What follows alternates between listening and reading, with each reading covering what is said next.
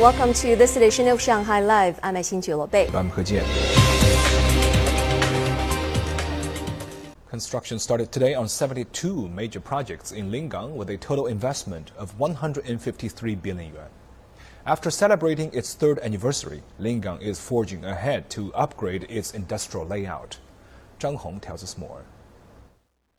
GTA Semiconductor launched the second phase of its automobile chips plant. It is expected to produce about 300,000 chips each month by 2025. The company said the project was launched to make breakthroughs in domestic automobile chip manufacturing. New energy vehicles require many power processing management chips, MCU and sensors. We hope the technological upgrade will become an example for this sector in China. So far, 140 billion yuan worth of smart new energy vehicles have been built in Lingang accounting for 80% of Shanghai's total. At Dishui Lake, the second phase of Finance Bay also started today. Its first phase has already got 700 projects with over 120 billion yuan in registered capital. After two or three years, Finance Bay will stretch about two kilometers along Dishui Lake and will become another financial hub in Shanghai after Lujiazui and the Bund. A new financial development layout will be formed. In Yangshan Special Comprehensive Bonded Area, an international bonded center will be set up. The center is expected to attract R&D, maintenance, and processing businesses. The concept here is bonded area plus new businesses. What's special about the bonded area is that it's more than storage and logistics and that it has expanded into other areas related to offshore settlements and businesses with raw materials and final products overseas. 640 projects are now under construction in Lingang, including commercial complexes, roads, and housing. About 60,000 construction workers are in Lingang building the projects. Zhang Hong, Shanghai Live.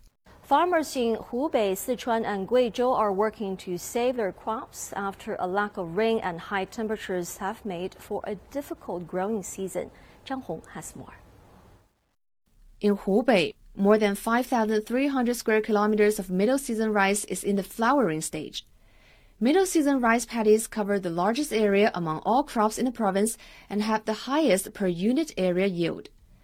Agricultural experts have been offering help to eight hard hit regions.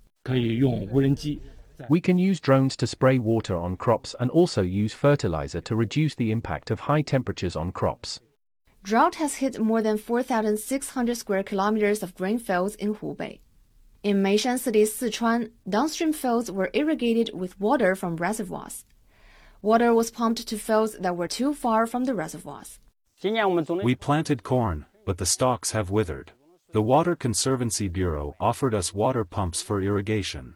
We then planted peanuts, and we managed to save the plants. We're hoping for a regular yield this year. So far, 200 million cubic meters of water have been released from 290 reservoirs in Meishan to irrigate cropland. In Majiang County, Guizhou Province, a fish pond in a rice field started to run dry. Farmers and other villagers dredged ditches and bought water pumps to refill the pond. Zhang Hong, Shanghai Live. In a television interview on Rossiya 1 yesterday, Russian Defense Minister Sergei Shoigu said that Russia has used the hypersonic Kinzhal missile three times in Ukraine to hit highly important targets. Stephen Rancourt has the story. Shoigu mentioned that the Kinzhal is able to change its trajectory both in vertical and horizontal planes in flight, adding that it is impossible to detect or intercept. The Kinzhal uh, is a hypersonic missile it travels at speeds 10 times the speed of sound. It can change its trajectory in both the vertical and horizontal planes while in flight. It is virtually impossible to stop, and we use it to strike especially important targets. In addition, Shoigu said the latest Su 57 fighters have performed brilliantly in Ukraine in terms of weaponry. He added the aircraft uses stealth technology, has a supersonic cruising speed, and carries in fuselage armaments. The Russian military is also studying Western military equipment seized from Ukrainian forces to develop countermeasures.